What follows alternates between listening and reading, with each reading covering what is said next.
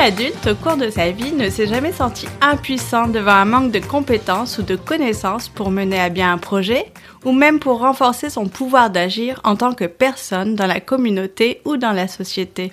Quel adulte n'a jamais souhaité développer de nouvelles habilités, s'améliorer ou suivre une formation dans un domaine en particulier, mais a manqué de temps ou d'argent pour le faire? Combien d'entre nous peuvent se dire très honnêtement Aujourd'hui, j'ai plus rien à apprendre. Mes connaissances actuelles sont suffisantes pour vivre, pour travailler, pour m'épanouir pleinement au sein d'une société qui ne cesse de se transformer. Et plus largement même, au sein d'un monde qui connaît actuellement des enjeux d'envergure tels que la crise environnementale, les inégalités sociales, les discriminations de genre et plus encore.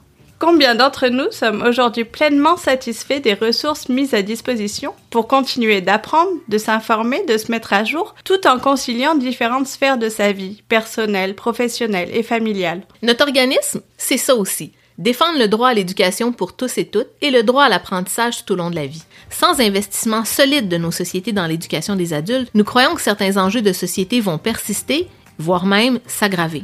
Bonjour à vous et bienvenue sur le balado de l'éducation des adultes intitulé En route vers notre forum.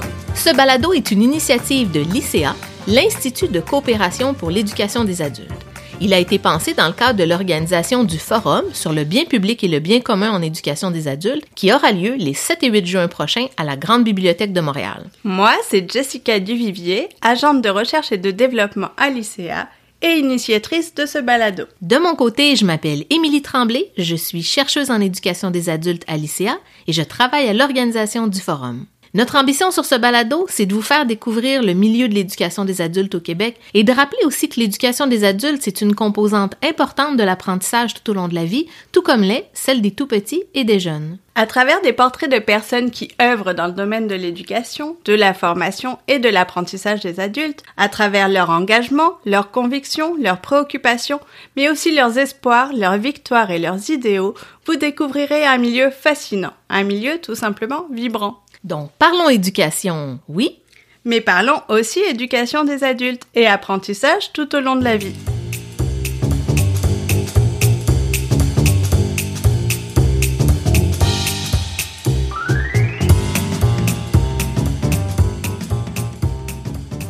Dans ce balado, vous allez plonger au cœur des préoccupations et des visions de deux personnes très impliquées dans la formation continue et aux entreprises du Cégep du Vieux-Montréal. Il s'agit de son directeur Éric April et d'Andréane Gendron-Landry, conseillère pédagogique.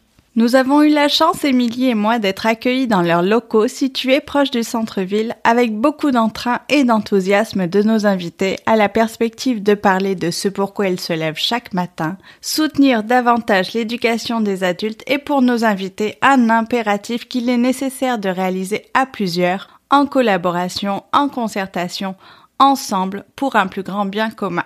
Et avant de vous présenter davantage le parcours de ces deux personnes passionnées et passionnantes, je vais vous résumer, sans entrer dans les détails, les grandes lignes de ce que vous allez entendre dans ce balado. On y parle de formation continue, de francisation, d'immigration, de projets collaboratifs. Nos invités abordent d'une même voix les besoins de l'apprenant et de l'apprenante adulte, leur parcours, de l'accompagnement et du soutien nécessaire à leur réussite. On aborde l'évolution de l'offre en formation continue, le nombre incroyable de formations qui sont offertes aujourd'hui et du danger qu'il y a de s'y perdre, de la mission de l'école québécoise aussi. Les enjeux discutés tiennent au terme d'accessibilité, d'accompagnement et de soutien, mais aussi de reconnaissance des acquis. Le bien commun en éducation est abordé sous la loupe du savoir et de l'accompagnement de l'adulte vers son projet de vie. Et enfin, vous verrez que l'importance de la collaboration, de la concertation, de la nécessité de se coordonner pour être en mesure d'accompagner l'apprenant ou l'apprenante adulte dans les moments de transition sont des éléments que vous trouverez tout au long de ce balado tant ils sont essentiels à nos invités. D'entrée de jeu, Eric April nous confie que son amour pour les adultes en formation remonte au tout début de sa carrière. Dès sa sortie d'université, il a eu en effet l'occasion d'occuper différentes fonctions, tant comme interprète gestuel en formation générale des adultes, que comme éducateur spécialisé auprès de jeunes adultes avec diverses problématiques, que comme enseignant en intégration sociale auprès de jeunes adultes ayant des troubles liés à la santé mentale. Par la suite, il a accepté de relever le défi en tant que directeur adjoint du centre Champagnat de la commission scolaire de Montréal pendant une douzaine d'années et où vraiment là, ça lui a permis d'explorer beaucoup de projets et de développer une approche, un accompagnement pour des adultes qui sont soit plus éloignés du marché du travail, soit qui ont un besoin de soutien, d'accompagnement pour définir un projet de vie. De 2019 à 2020, il est le directeur du Centre collégial de soutien à l'intégration pour l'Ouest du Québec. Et depuis, Éric April relève le défi de la formation continue comme directeur au Cégep du Vieux-Montréal.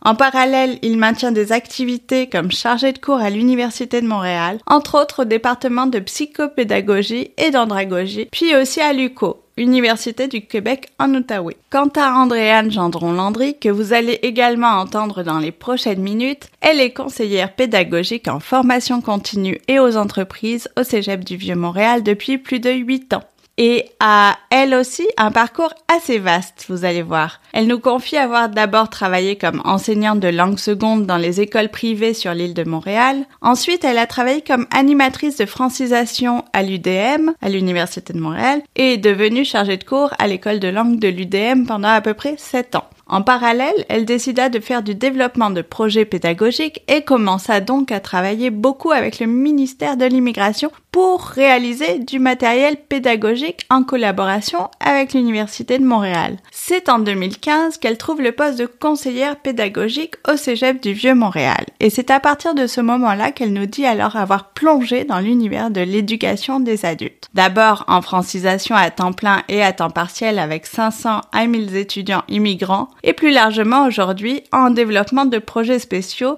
de cours spécialisés et aussi au Centre linguistique pour les adultes qui terminent leur formation en francisation, qu'elle a d'ailleurs elle-même mis sur pied dans l'optique d'optimiser leur niveau de français, soit pour faciliter leur entrée aux études supérieures, soit pour répondre aux besoins d'un poste en particulier.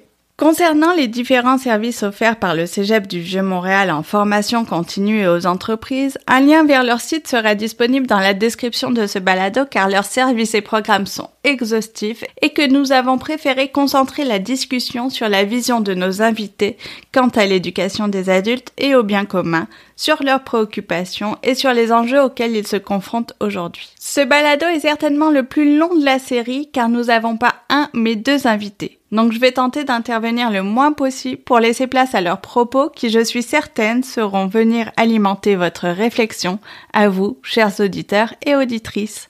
Alors bonne écoute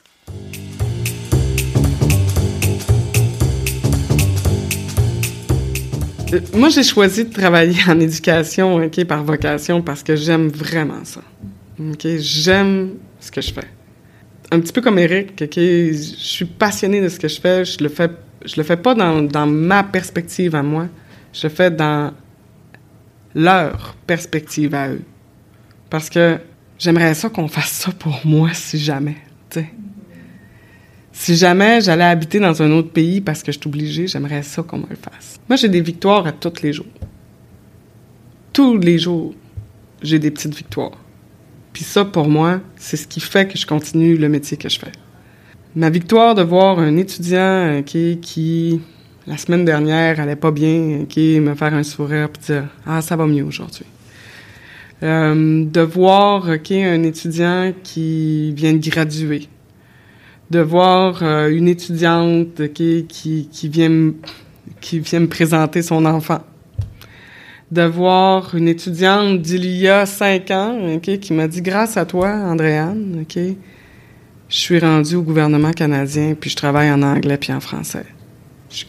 Ça c'est mes victoires. Donc est-ce que j'ai besoin d'avoir des plus grosses victoires? Je pense pas. Parce que ça c'est c'est mes petites victoires puis je les aime beaucoup.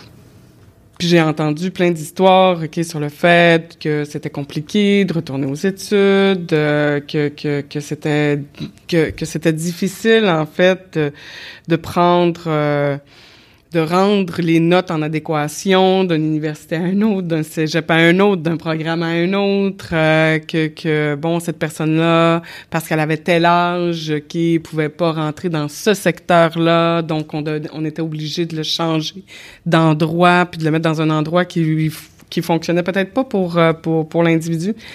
Donc, j'ai grandi avec ces histoires, OK, de tu fonctionnes pas dans le système. Il faut qu'on on, va te mettre ailleurs, mais c'est pas là que tu devrais être vraiment, mais on va te mettre ailleurs pour que tu répondes aux qualifications du système.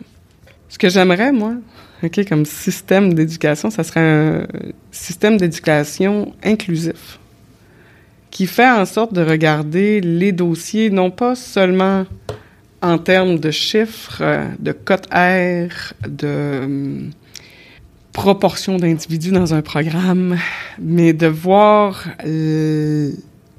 la compétence de l'individu qui est devant eux d'avoir des d'avoir des collaborations intersectorielles qui est entre le primaire, le secondaire, le cégep, l'université, le ministère de l'immigration, le ministère de l'immigration du Canada, de pouvoir justement parler à des ressources qui du des CIUS, euh, puis du travail social, puis de la DPJ, puis de pouvoir voir ensemble, OK, un cas de pouvoir l'analyser, puis de pouvoir dire voici le meilleur parcours pour lui ou pour elle.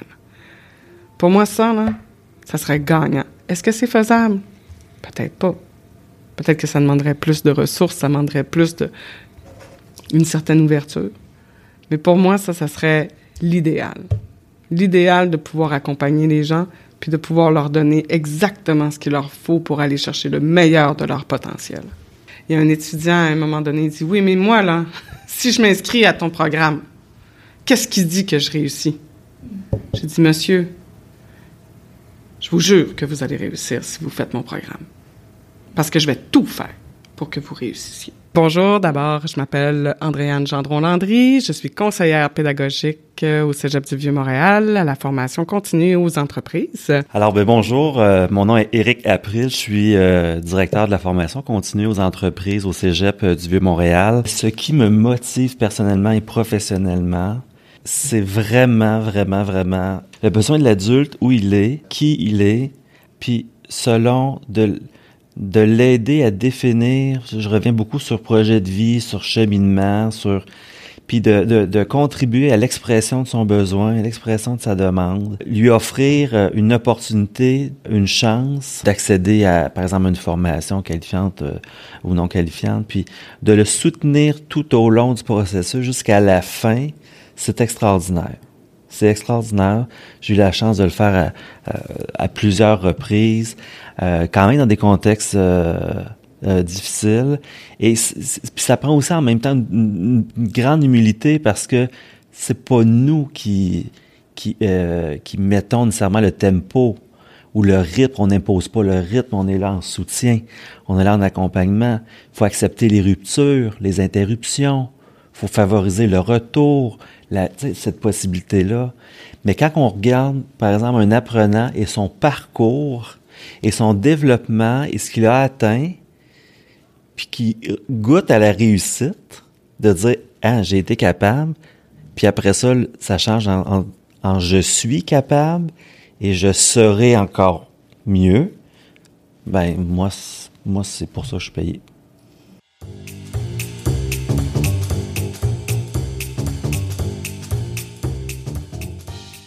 On a énormément de groupes de francisation. Puis l'offre de francisation, on, on est un bon joueur, je pense, sur l'île de Montréal. Puis on sait que la francisation dans le milieu collégial, il y a, y a quand même pas mal de groupes. Mais euh, ici, on se situe à environ 15 groupes par session.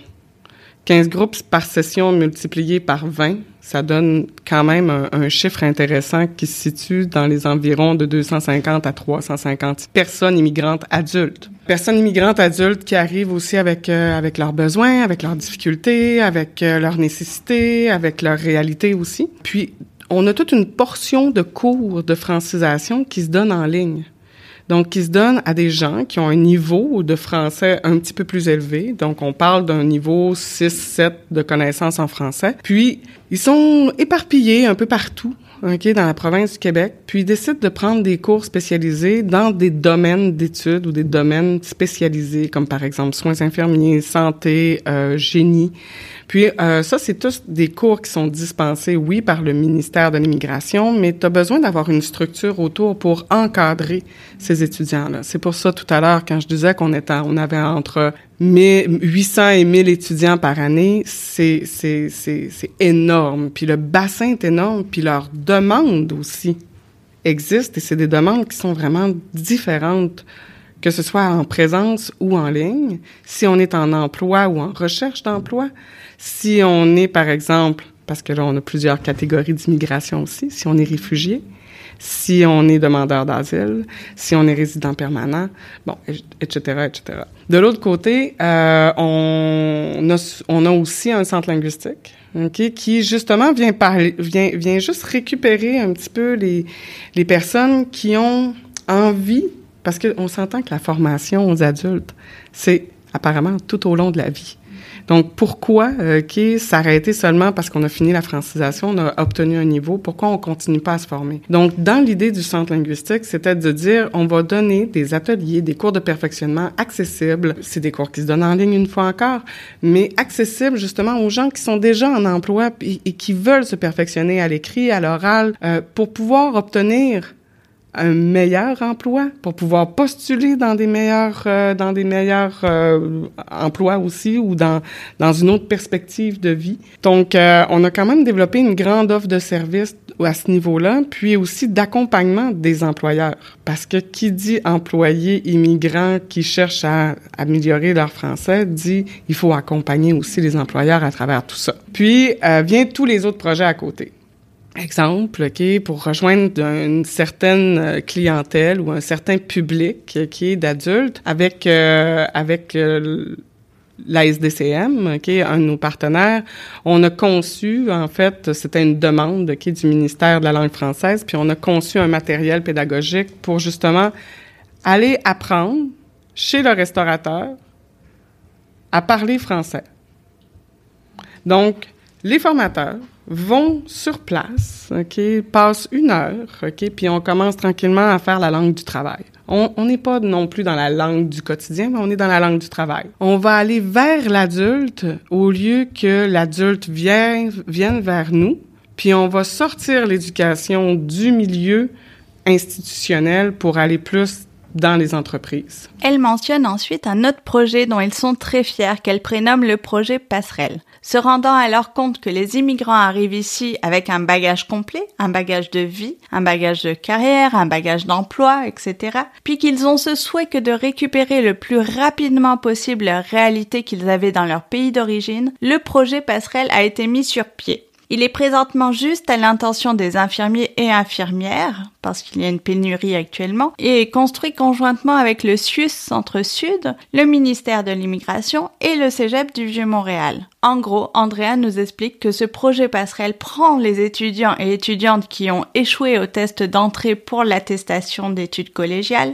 AEC, en soins infirmiers. On les met dans un programme de 22 semaines. Ça veut dire que le matin, ils sont en immersion clinique, donc ils sont en interrelation ok, avec les personnes dans l'hôpital ou dans le CHSLD.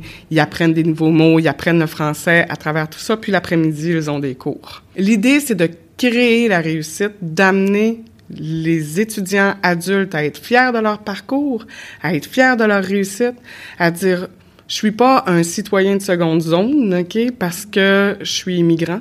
OK, non non, je fais partie de l'avenir Quand on parle de euh, services aux entreprises, effectivement, j'ai bien aimé euh, quand Andréane dit on va vers l'adulte. Pour nous, c'est quand même assez important. C'est une approche qui est, euh, euh, qui est essentielle parce que ça nous permet vraiment de, de s'assurer de répondre aux besoins euh, de formation. Puis quand on parle service aux entreprises, service aux individus, on parle tout de la, de la requalification hein, qu'on a vécu, euh, la requalification des travailleurs suite euh, à la COVID aussi, mais au développement de, de compétences au, et des nouvelles aussi compétences qui, qui sont à, à venir à développer si on, on parle juste si on fait des liens entre autres avec la pénurie d'emploi, puis maintenant les, compétences, les compétences du futur.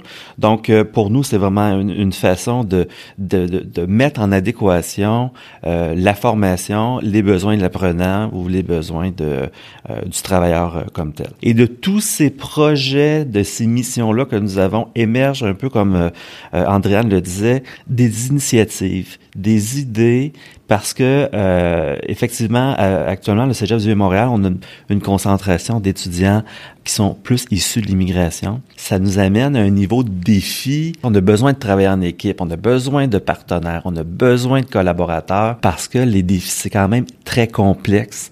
Euh, on, utilise le, terme andragogie pour les personnes qui sont issues de l'immigration. Quand on ajoute l'aspect de besoins particuliers chez l'apprenant ou de difficultés d'apprentissage, euh, on peut plus euh, il faut, faut l'utiliser, il faut conjuguer pour être en mesure de mettre en place des actions éducatives qui visent la réussite. Et la réussite, c'est vraiment un enjeu extrêmement important. Euh, puis c'est peut-être pour ça que j'ai été interpellé depuis plusieurs années pour les adultes qui sont plus marginalisés ou qui présentent des besoins euh, particuliers. Et j'inclus euh, euh, les adultes en situation de handicap aussi, de découvrir ou de redécouvrir la notion de réussite, la saveur de réussite. Vous savez, lorsqu'on regarde les récits de vie euh, euh, un peu dans, la recherche, puis qu'on on regarde un peu leur parcours, qu'est-ce qui fait en sorte que finalement, bon, ils ont bifurqué, soit pour, par exemple, les personnes immigrantes pour pour immigrer, mais pour d'autres adultes, des arrêts de formation, des parcours de formation très diversifiés, plus atypiques. On voit aussi ce, ce bagage là et cette des fois de, de, de, croire en sa réussite, de croire son potentiel. Euh, en tout cas, moi, ça fait partie personnellement et professionnellement de, de ma mission euh, première. Et tout ça, dans le cadre d'un projet de vie, ça rend le tout admissible pour chacun des adultes qui décident que ce soit formation créditée ou non créditée, donc un diplôme ou une qualification, ou ne serait-ce que pour augmenter son niveau de connaissance et de compétences.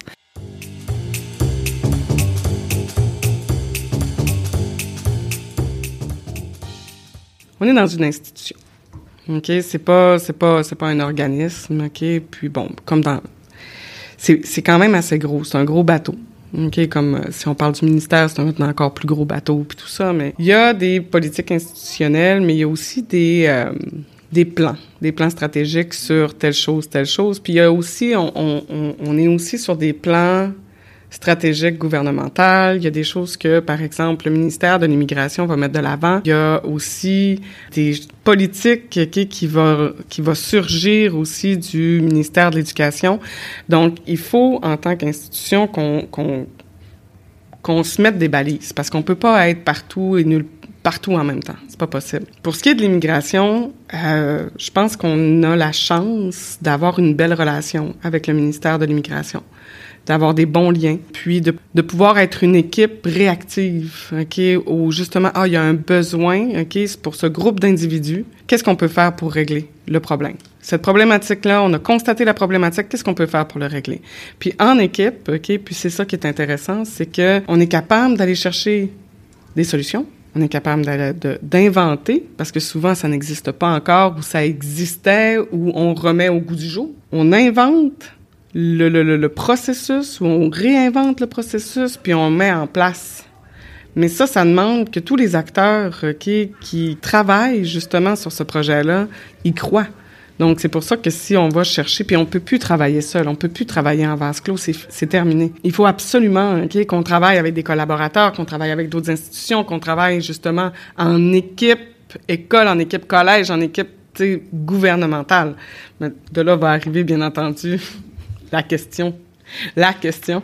Mais je pense que euh, on se cachera pas d'ici 2042 euh, qu'il euh, il va avoir une pénurie de main d'œuvre quand même assez. Je sais qu'il y a des gens qui disent non non non c'est pas vrai, mais oui il va avoir une grosse pénurie de main d'œuvre. Puis il faut qu'on soit capable d'accueillir, de former, d'amener aussi les gens à comprendre ok comment nous on fonctionne ici dans la société d'accueil. Et ça, ça demande d'amener justement des personnes qui n'ont peut-être pas les mêmes compétences à les développer au maximum de leur capacité. puis à les accueillir, les accompagner, leur dire ça va bien aller, peu importe ce qui est arrivé. Peu importe ce qui est arrivé, on va essayer de te rendre là le plus loin possible. Puis ça, mais il va falloir qu'il y ait les infrastructures, il va falloir qu'il y ait l'argent, il va, il va falloir qu'il y ait le, personnel, il va falloir qu'il y ait le soutien, il va falloir qu'on commence à collaborer énormément entre les organismes qui sont, eux, sur le terrain, mais vraiment, les institutions, les centres de services scolaires, les gouvernements, il va, il va falloir que ce soit une table plutôt que la hiérarchie. Nous leur avons ainsi demandé s'il était facile de collaborer avec d'autres instances. Voici ce qu'Éric nous a répondu. C'est un défi. C'est un, défi. Je sais Un défi. C'est un, l'impact de la COVID a fait en sorte que les gens ont dû penser, pensent différemment.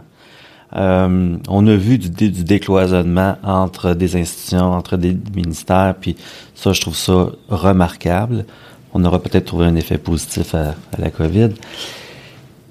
Mais ça part toujours d'initiatives de personnes qui y croient des gens passionnés, des gens qui ont, euh, ont peut-être une sensibilité, des visionnaires, euh, qui vont au-delà de leur... Souvent, ce que je vois là, ce que j'ai vu, qui vont au-delà de leur mandat pour lesquels...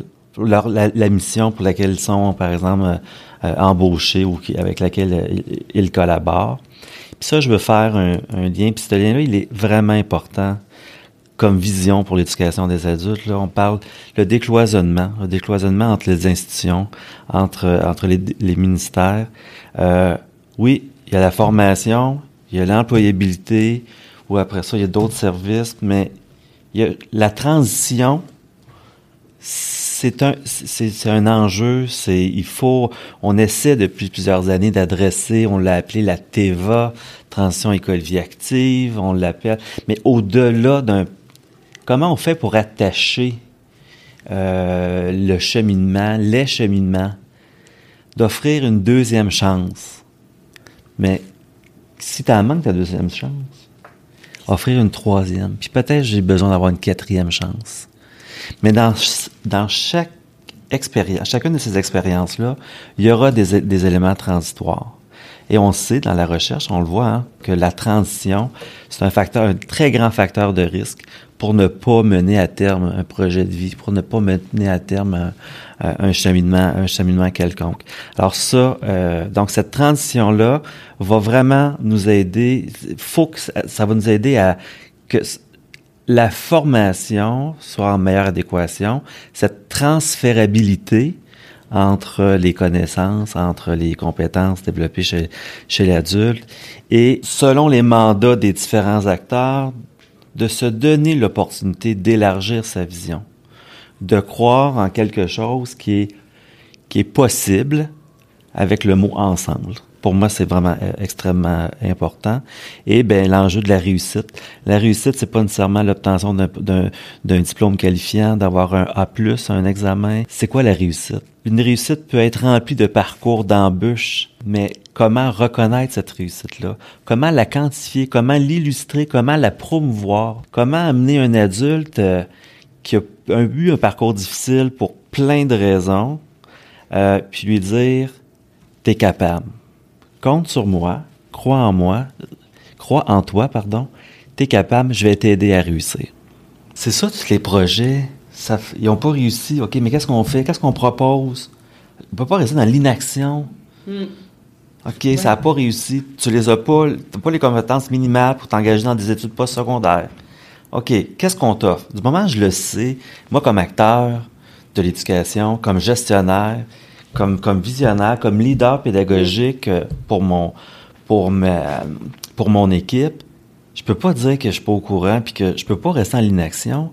C'est là qu'émergent euh, des projets, c'est là qu'émergent euh, bon, il y a des côtés un peu euh, qui, qui, deviennent innovants. Euh, puis après ça, bien, c'est c'est d'aller chercher les bons collaborateurs. C'est souvent forcer un peu la collaboration. Quand je dis forcer, c'est pas obligé, mais c'est dire on va le faire ensemble. On va le faire ensemble, on va se soutenir et ce sera une réussite. Même si elle est remplie d'embûches, même si elle est remplie de plein de difficultés. Avoir un beau projet comme le, recrutement des 1000 infirmières diplômées hors Canada, c'est plein de défis. L'enjeu de la réussite est au cœur. Mais la réussite, c'est pas juste le cégep qui apporte la réussite. La réussite, c'est quand même l'affaire de tous. C'est l'affaire qui est responsable du processus migratoire, euh, les conditions de logement, de garderie, de d'arrivée, de la, régionalisation. Euh, puis après ça, oui, il y a le contexte de formation. Puis après ça, ben c'est la transférabilité, hein, l'emploi, l'employabilité, l'intégration en emploi, le maintien en emploi. Donc, la réussite, c'est l'affaire de tous. Très belle citation, n'est-ce pas? C'est le genre de phrase dont on a envie de se souvenir pour le ressortir au moment opportun. S'en est suivi une réflexion sur la mission de leur institution, de l'évolution de l'offre éducative depuis les années 2000, de la mission de l'école québécoise qui est d'instruire, de qualifier et de socialiser. Et vous verrez que l'aspect du rôle du citoyen est très important et qu'il y a un travail à faire.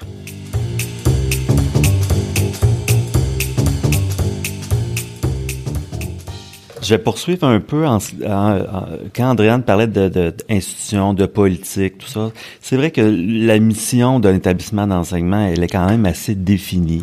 C'est une mission qui est, qui est éducative. On est quand même légiféré par euh, des cadres réglementaires, des, euh, par exemple, des programmes d'études, des régimes pédagogiques. Donc, ça vient un peu circonscrire euh, ce que j'appelle un peu le, le, carré de sable. si je regarde depuis si on recule depuis le début des années 2000, puis peut-être plus parler un peu de l'offre euh, euh, de formation, ça, ça, a quand même assez évolué. Là, si on regarde un peu au niveau de l'éducation des adultes, davantage orienté vers un retour aux études.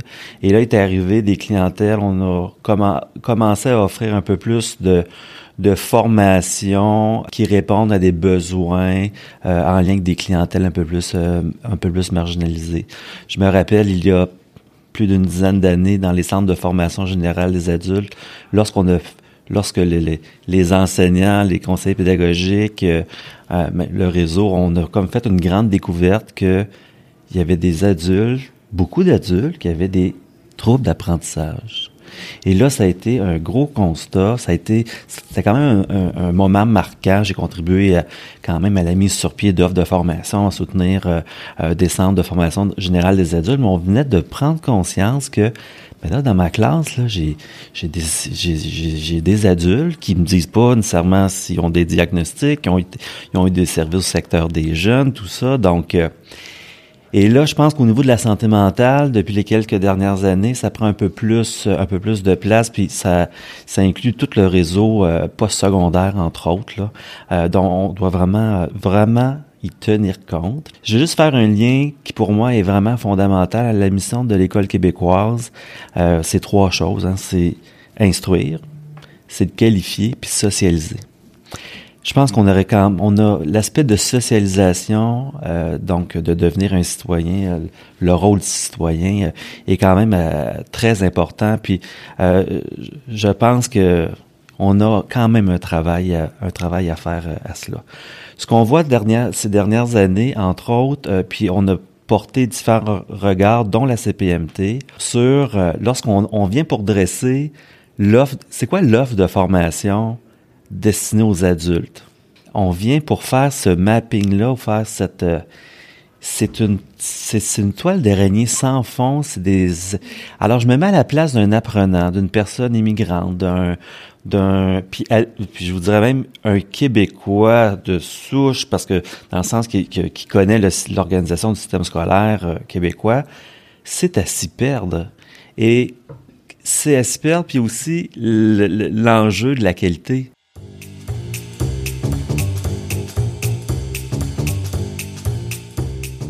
Les défis majeurs en, éducation des adultes, moi je vous dirais, c'est accessibilité, accompagnement, soutien. Si ces trois mots-là. Je crois fondamentalement que toute personne est capable d'apprendre, OK, peu importe l'âge. Peu importe l'âge. OK? Il y a encore des adultes, OK, qui ont 90 ans, OK, puis qui apprennent encore. Mais ça se fait dans certains contextes, dans certaines façons de faire il faut, je pense que accompagner assurément, ok, rendre rendre l'éducation accessible, arrêter de se prendre pour un professeur théoricien, ok, chercheur dans mathématiques quantiques. Non, non, non. Rendez les choses accessible. Faites en sorte que la salle de classe ou le restaurant ou l'endroit où la personne est, OK, devienne son laboratoire. Qu'on puisse justement faire des activités qui vont être en lien avec, avec sa réalité. Parce qu'on le dit, si t'es pas capable de faire le transfert de tes connaissances, t'apprends rien. Donc, les cours théoriques dans des grands amphithéâtres avec 250 étudiants, tu serais aussi bien de faire en, en éducation autoportante. Ça va faire exactement la même chose. Accessibilité, accompagnement. Un adulte qui revient aux, études, c'est un, un adolescent qui commence le cégep. Il a fini ses études. Lui, dans sa tête, il avait terminé. Il avait juste terminé. Il continuait son petit bonhomme de chemin. Il faisait sa vie. Mais là, on lui dit non, non, non, tu vas retourner sur les bancs d'école. Mais il faut l'accompagner parce que c'est pas vrai que c'est facile. Parce que il vit, il vit avec d'autres réalités qui est souvent, qui souvent la conciliation travail-famille. Mais là, on rajoute une autre, une, autre chose. On dit travail, famille, études. Même si c'est l'étude à temps partiel, c'est quand même travail, famille, études. Et souvent, les études, c'est la première chose qu'il va quitter. Il va pas quitter son travail, puis il va pas quitter sa famille. Soutien. Soutien. Soutien pour pas qu'il quitte les études. Soutien pour qu'il sente justement que il fait partie de la société, qui fait partie du, du réseau, qui fait partie de sa salle de classe, que, que, que son apprentissage va amener quelque chose. Moi, je pense que c'est ça, les trois grands mots, les trois concepts clés. Euh, puis c'est ça où, où le bas blesse, je pense, énormément. Ce que Andréane euh, dit, là, les, les, les trois termes qu'elle utilise, c'est vraiment très porteur de sens euh, en termes d'accessibilité, en termes d'accompagnement, en termes de soutien. Euh, si je fais juste un petit parallèle peut-être avec les centres de services scolaires, avec euh, ce qu'ils ont mis en place là en 2007-2008 avec euh, les SARCA, les services d'accueil, conseil, services d'accueil, référence, conseil et accompagnement, on est quand même dans, une, dans cette dans, cette, dans les trois termes là, euh, d'accessibilité, d'accueil et de soutien.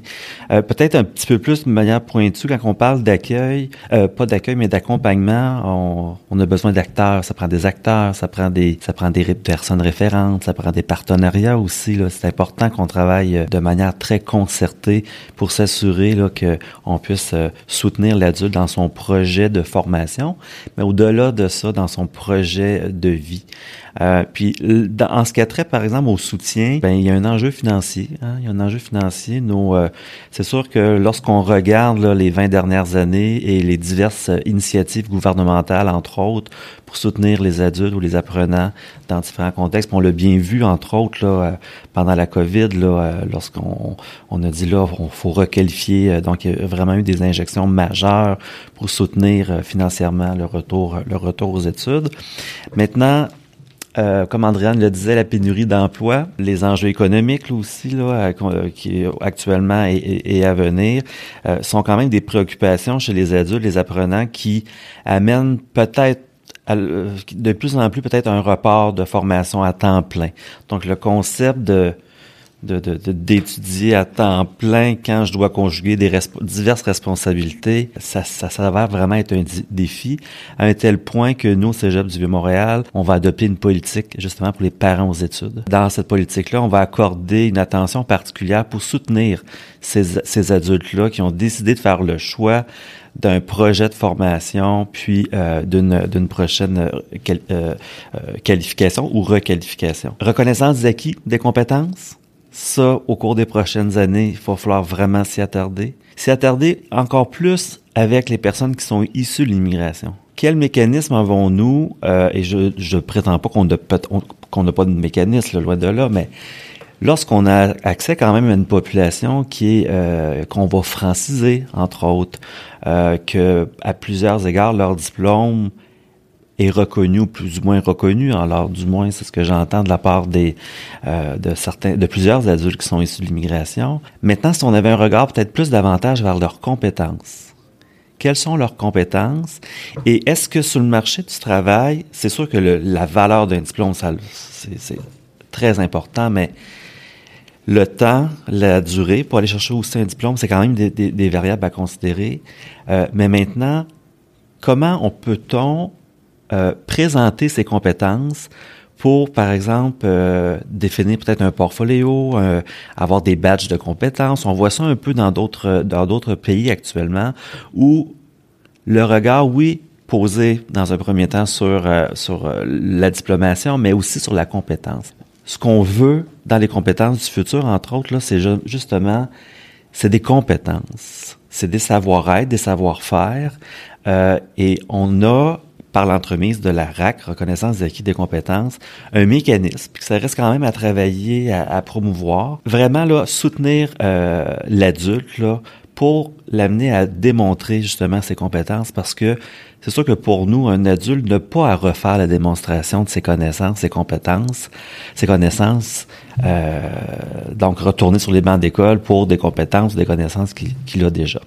Donc, euh, c'est et peut-être pour conclure, euh, ben, on a une belle philosophie, hein, vous savez, euh, euh, l'apprentissage tout au long de la vie je pense que ça fait plusieurs années qu'on le dit, il va falloir qu'on s'assoie euh, comme, euh, comme société québécoise, puis qu'on y porte vraiment un regard en 2023, 2024 pour les prochaines, parce que c'était quand même audacieux, hein, euh, cette, euh, cette politique-là, mais en termes de faisabilité, en termes de lorsque est-ce qu'on ce qu'on a est-ce qu'on a répondu à l'ensemble à toutes les orientations visées par cette politique-là? On parlait tout à l'heure, Landran parlait d'accessibilité. A-t-on rendu accessible à tous cette possibilité d'apprendre tout au long de la vie? Je pose cette question. Très intéressant. Et d'ailleurs, Eric fait mention ici de la politique de 2002 que nous souhaiterions actualiser afin de la rendre plus inclusive, mais aussi plus adéquate aux enjeux et aux réalités d'aujourd'hui. Nous en avons donc profité pour leur demander ce qu'ils pensaient d'une nouvelle politique en éducation des adultes. Je vous laisse écouter leurs réflexions à ce propos. En ce qui a trait à la politique euh, de 2002, là, de l'éducation des adultes, l'apprentissage tout au long de la vie, quand même, c'est une politique. Hein? On sait que, grosso modo, après une vingtaine d'années, il faut, faut quand même revoir. Euh, c'est comme les programmes de formation, c'est la même chose. Là, ça, ça évolue dans le temps. Et je pense que la question qu'on doit se poser, c'est est-ce que nous, comme société québécoise, qu'est-ce qu'on veut qu'est-ce qu'on veut offrir euh, à nos apprenants? Qu'est-ce qu'on entend par formation continue? Qu'est-ce qu'on, tu sais, jusque où on va aller dans le développement de compétences? je, je, parlais un petit peu de la reconnaissance, de la RAC, reconnaissance des acquis des compétences, mais jusqu'où on veut aller? Euh, euh, la population, euh, on sait que de, euh, on connaît avec, grâce à la recherche, entre autres, on connaît beaucoup plus la nature des besoins particuliers. Puis ça complexifie aussi naturellement nos interventions éducatives. Mais apprentissage tout au long de la vie, nos personnes qui sont plus âgées, le maintien des acquis, est-ce que on considère cela comme un apprentissage tout au long de la vie? Et à partir d'un nouveau constat, ben, je pense que les principaux acteurs, donc entre autres euh, euh les, différentes institutions d'enseignement, euh, postsecondaire ou euh, puis même le milieu du travail, puissent coordonner de nouvelles actions plus ciblé, puis plus euh, plus centré sur euh, réellement les besoins pour avoir une adéquation entre l'apprentissage puis le, en, fait l'employabilité entre autres. J'aurais tendance à dire bon, comme disait Eric, une politique c'est une politique. Ok, il faut la retravailler toujours parce que de toute façon une société qui est pas en mouvance n'est pas une société, c'est une société morte. OK? Donc, euh, il me semble à un moment donné que dans les dernières années, euh, surtout dans les cinq dernières années, je vous dirais, il y a beaucoup de choses qui ont changé. Il y a beaucoup de perceptions qui ont changé aussi. Je vous dirais que pour moi, je pense qu'il faudrait voir ça dans un sens très, très large, l'éducation, et non pas se concentrer juste sur la formation qu'on reçoit euh, pour accéder à un travail ou à une profession, tout ça. Je pense que l'éducation, ça commence quand on est jeune. Puis je pense que l'éducation, puis la, sensibilisation à l'éducation permettrait d'aller chercher plusieurs personnes qui malheureusement ne vivent peut-être pas dans les conditions optimales pour accéder justement à l'éducation.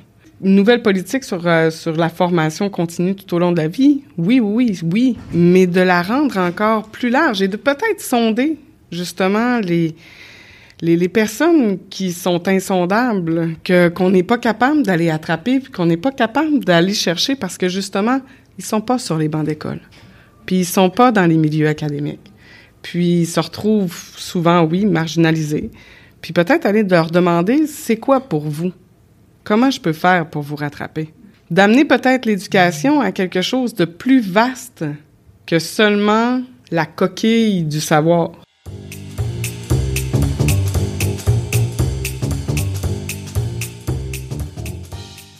À l'évocation du savoir, Eric a d'ailleurs tout de suite pris la balle au bon pour l'accoler à la notion de bien commun, posant une question alors particulièrement intéressante, vous verrez.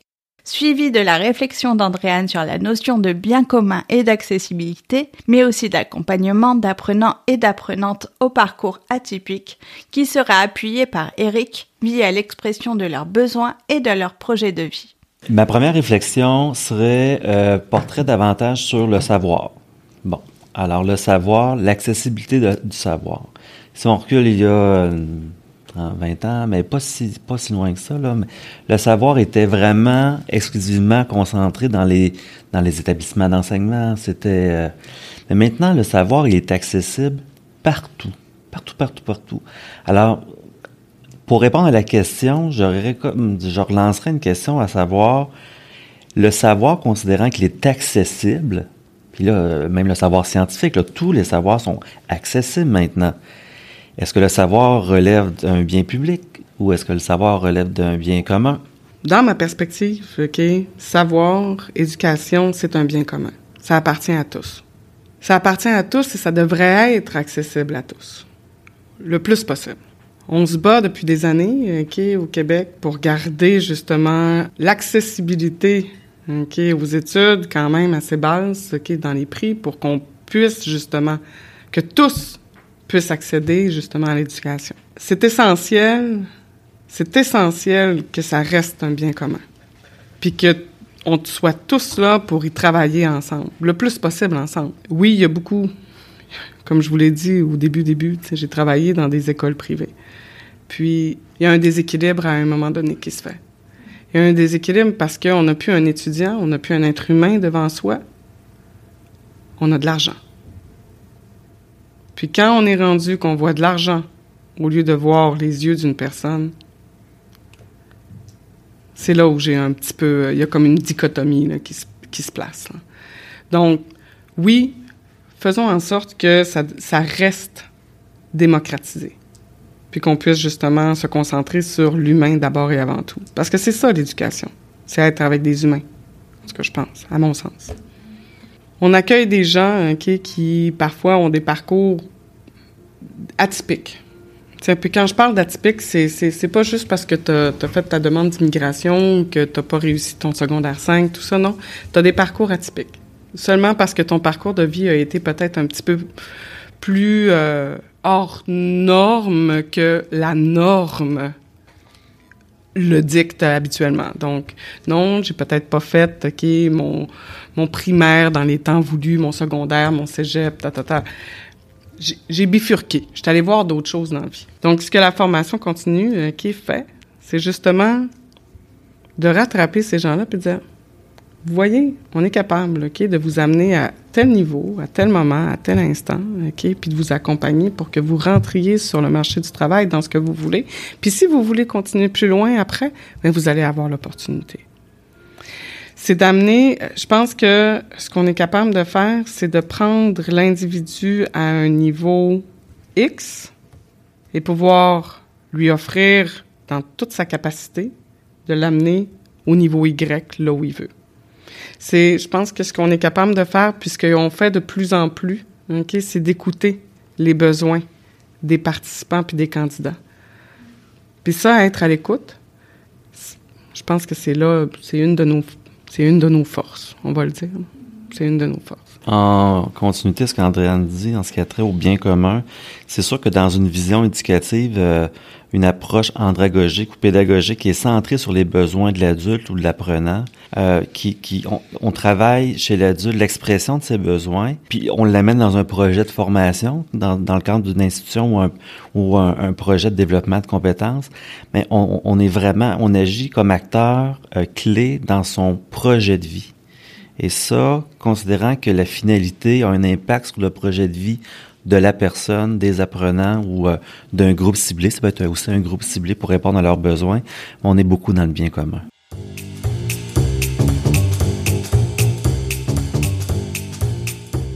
Merci beaucoup Eric et Andréane pour ce très beau partage. C'était Jessica Duvivier, réalisatrice et productrice du balado de l'éducation des adultes intitulé En route vers notre forum, en espérant que cet épisode vous a plu et vous a donné envie de vous plonger au cœur de nos prochains entretiens. Si c'est le cas, n'hésitez pas à vous abonner, à partager et à mettre 5 étoiles pour maximiser notre visibilité et ainsi faire valoir nos revendications. Dans notre prochain épisode, vous aurez la chance d'entendre Jean Lorty, président de la CPMT, soit de la Commission des partenaires du marché du travail. Nouvellement élu président pour un mandat de trois ans, Jean Lorty est sans aucun doute un homme ambitieux, avec une vision affûtée et sur le long terme de l'avenir des travailleurs et des travailleuses du Québec. Vous aurez ici la chance non seulement de cerner sa vision de l'éducation des adultes, mais aussi de découvrir ses intentions d'action, non seulement pour les trois prochaines années de son mandat, mais plus particulièrement sur les dix années à venir. La situation du marché de l'emploi au Québec est sans conteste à la croisée de différentes crises technologiques, environnementales et démographiques, mais vous allez voir que Jean Lorty a toutes sortes d'idées pour y répondre, notamment de façon telle que chacun et chacune des travailleurs et des travailleuses puissent s'inscrire dans une culture d'apprentissage et d'éducation tout au long de la vie. Alors ne manquez pas ce rendez-vous ministériel car vous pourriez être surpris et surprise très positivement. Alors je vous dis à très bientôt.